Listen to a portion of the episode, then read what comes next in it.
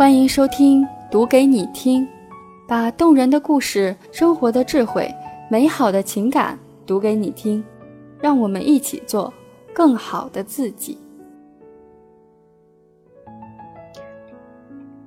二零一七年读的这八本书，彻底改变了我。作者：M.Y. 麦子。今年三月份的时候，辞去了工作。打算好好的放松一下，再重新开始。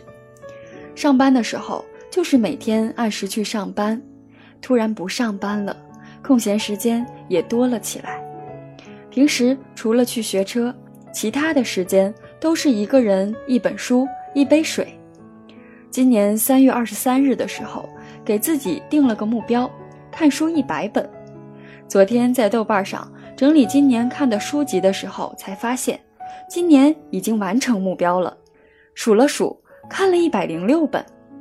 相比于之前很不喜欢看书的我来说，这是一个挑战，也是一个进步。回头看的时候，已经和一年前的自己完全不一样了。有人问，读书能够改变什么？读书能够改变一个人的心态，提升一个人的素质，遇到事情更加的心平气和，慢慢的。读书已经成为了一种习惯，如果有一天不看书，总觉得缺了一点什么。翻看着一年读的书，有几本书对我的影响着实很大。今天我想把这几本书推荐给你。一向前一步，作者谢利尔·桑德伯格。看这本书的时候，正值迷茫期。看完了这本书，给了我很大的勇气，在面对任何问题的时候，要勇往直前，不要被自己的思想给吓到。这本书不只是关于女性成长，很大的篇幅也在讨论性别平等的问题。发挥女性的力量，既需要女性个人的意愿，也需要社会环境以及亲人领导的支持。这个社会对女性有多少偏见，就对男性。有多少压力？当两性真正平等，获得解放的不只是女性，男性也会同样受益。只有在一个真正平等的社会，每个人才能真正享有选择的自由，而不会被偏见与指责所束缚。深刻剖析了职场上男女不平等的原因，女性的自我意识，整个社会的传统认知。男女思维方式不同，以及女性对同性的歧视，提出了女性应该勇敢地向前一步，让另一半成为真正的人生伴侣。男女都应该为平等而不懈努力。做任何决定的时候，不要畏畏缩缩，要勇敢地迈向前去。很多时候，不是女生的能力不行，而是自己把自己限制了。很喜欢书中这句话。不管输还是赢，你都是赢家。二，此生未完成。作者于娟。这本书教会了我，健康比什么都重要。第一次了解到于娟，是在一篇微信文章里，一个博士导师的生命日记。书中详细记录了他在诊断为癌症之后，用日记记录了自己的心路历程。得了癌症的时候，才幡然醒悟，一切的名利追逐，一切的金钱地位和身体健康比起来，都是那样的微不足道。现在的很多年轻人，在不断的透支着自己的生命，熬夜打游戏，K 歌到很晚，总觉得自己还年轻，总觉得疾病离我们很远。其实，上帝在抛洒苦难的时候，并没有区分善恶美丑。我们要用多大的代价才能认清活着的意义？这本书让我明白了，身体健康比什么都重要。养成早睡早起、经常锻炼的习惯，也算是为自己负责。在生与死面前，你会发现，那些曾经让你彻夜难眠的问题都不是问题。请记住，健康是一，其他是零。在任何值里面，要是没有了前面的一。后面再多的零都没有任何意义。三，爱的五种能力，作者赵永久。这本书教会了我如何去爱。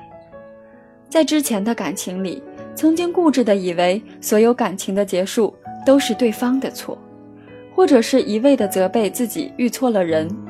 其实，你所遇见的每一个人，或许都是对的人，只是我们没有去学会如何去爱一个人而已。在感情中，要共情、抒情，说出自己的需要。你要明白，对方不是你，他不知道你在想什么。女孩子就不要一味的跟男朋友说：“你连我喜欢什么都不知道，还好意思说爱我？”男孩子心想：“我又不是你，我怎么知道你到底想要什么？你直接跟我说不就行了吗？”这样的无理取闹只会让两个人都不舒服，最后不欢而散。你可以把你想要的东西说出来，让对方慢慢的了解你。这样，你得到了你想要的东西，男朋友因为满足了你，也会开心，你们的感情也会慢慢增进。一段感情的结束，或许真不是没有门当户对，而是自己根本没有学会如何去爱一个人。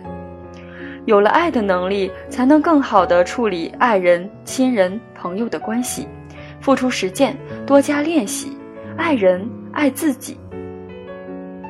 四。把时间当朋友，作者李笑来。这本书教会了我，管理时间的本质是管理自己。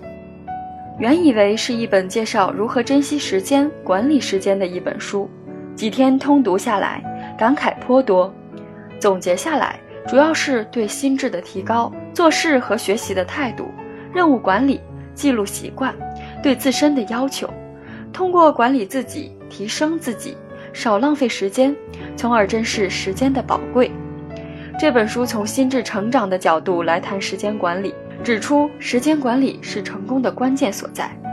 作者引述自己从事的职业中所遇到的事例，告诉我们如何打开心智，如何运用心智来和时间做朋友，如何理解时间管理的意义，在时间管理上取得突破，进而用心智开启自己的人生成功之旅。书中引用的一些书籍或者电影，引爆点：女心理师，愤怒的公牛，勇敢的心，复制贝多芬，阿虎，少有人走的路，基督山伯爵，运气并非偶然，奇特的一生，生命不能承受之轻，如何阅读一本书？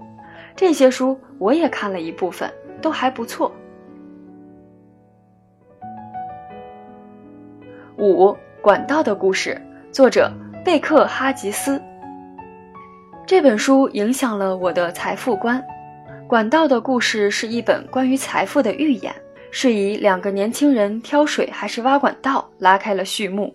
两位年轻人面临着同样的机遇，但通过不同的思维方式和工作方法，用木桶提水和建管道输水，最终取得了不同的工作成效。这本书教会了我。一、明白财富是如何建立和积累的；二、复制已经被证实的建立财富的系统；三、在一段时间内持续不懈。短期的痛苦等于长期的回报。时间换钱的陷阱的问题在于，如果你不交换时间，你就赚不到钱。财富更多的是努力工作、有毅力、有计划，最重要的是自律等因素的结果。做一个提桶者，还是做一个修建管道的人，在这本书中可以找到答案。六，完全写作指南，作者劳拉·布朗。这本书教会了我如何写作。在写作之初的很长一段时间里，我是害怕提笔的，我害怕自己写不好，害怕自己写出来的东西没人看。那个时候的写作没有主题，没有结构，完全就是自嗨，想到什么写什么。即使更新了很多篇，写作水平还是没有提高。直到后来，有人给我推荐了这本书。这本书的副标题是“从提笔就怕到什么都能写”。这本书在写作上给了我信心和指导。本书浓缩了作者毕生的写作经验。将写作思维、写作步骤、写作方式等事无巨细地告诉了读者，并道出了如何在毫无准备的紧急情况下，快速、顺利、轻松地写出一篇好文的秘密。劳拉博士用了四百多页的篇幅来阐述不同文体的具体写作方法，每种文体都列出了具体范例，并着重分析了优缺点。除此之外，还列出了每种文体应该做与不应该做的事项，可谓是案头写作必备的实用参考书。写作准备：一、了解写作的目的；二、了解你的读者；三、头脑风暴。写作的步骤：一、组织文章；二、写初稿；三、修改。按照书中的步骤，我一直坚持这样写作，就像我在完全写作指南中看到的那句话一样：所谓习惯写作，就是持续不断的写，永远不要放弃，它终究会教你如何写作。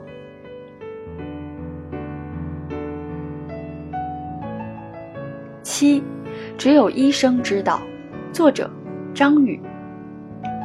这本书让我了解了更多关于自己身体的秘密。这本书的封面说：“哪怕你是一个知识女性，对自己身体的了解程度也可能不到百分之五。”最开始是带着一种好奇的心情去读的这本书，以为就是医生写的无聊的医学常识。看了开篇就被这本书迷住了。作者的语言幽默风趣，不是像说明文一样干巴巴的文字。作者根据自己从医中遇到的小故事，讲出了一些我们很多人都不知道的医学常识。我知道了宫外孕是多么的危险，知道了宫颈糜烂和子宫癌没有什么关系，知道了子宫里如果不生孩子也会长肌瘤，知道了人工流产、药物流产对身体的利弊。甚至改变了当初坚决不生孩子的想法，因为我们人生来就是一个不断老去的过程。当有一天你老了，想要孩子的时候，身体的一些机能却无能为力，在可以选择的时候，就不要把所有问题想得那么绝对。这本书让我了解了很多关于自己身体的秘密。我觉得这本书不光是女生应该看，男生也应该看看。就像书中说的这样一段话。如果你连最基本的医学常识都不了解，对属于自己的女性身体一无所知，那么在你面对无良庸医的时候，你连讨价还价的能力都没有，除了任人宰割，你拿什么保护自己呢？钱财被骗走了还可以再挣，毕竟身外之物；身体受了伤、流了血，还有创伤重愈的机会。可怕的是，一些过度医疗在女性身体刻下的深深刀痕，影响深渊，甚至成为终身痛苦。这可能就是读书的意义吧。通过这本书，我还知道了接吻可能致命，脖子上有颈动脉窦，有些人这个超级敏感，亲吻的时候抱太紧，压着了，会导致心跳、呼吸骤停。八人生，作者。路遥这本书告诉我，在人生的紧要处，常常只有几步。给我推荐这本书的是一位长者，他说读了很多书，到他那个年纪，最让他印象深刻的就是路遥的人生。花了两天时间看完了这本书。此书叙述了高中毕业生高加林回到土地，又离开土地，再回到土地这样人生的变化过程。高加林同农村姑娘刘巧珍、城市姑娘黄亚萍之间的感情纠葛，构成了故事发展的矛盾，也正是体现那种艰难选择的悲剧。在人生的过程中，我们总会面临很多选择，有些选择是我们自己去决定的。其实，人生的过程就是不断选择的过程，每一个选择都会付出相应的代价。读别人的故事，总结在自己的人生上。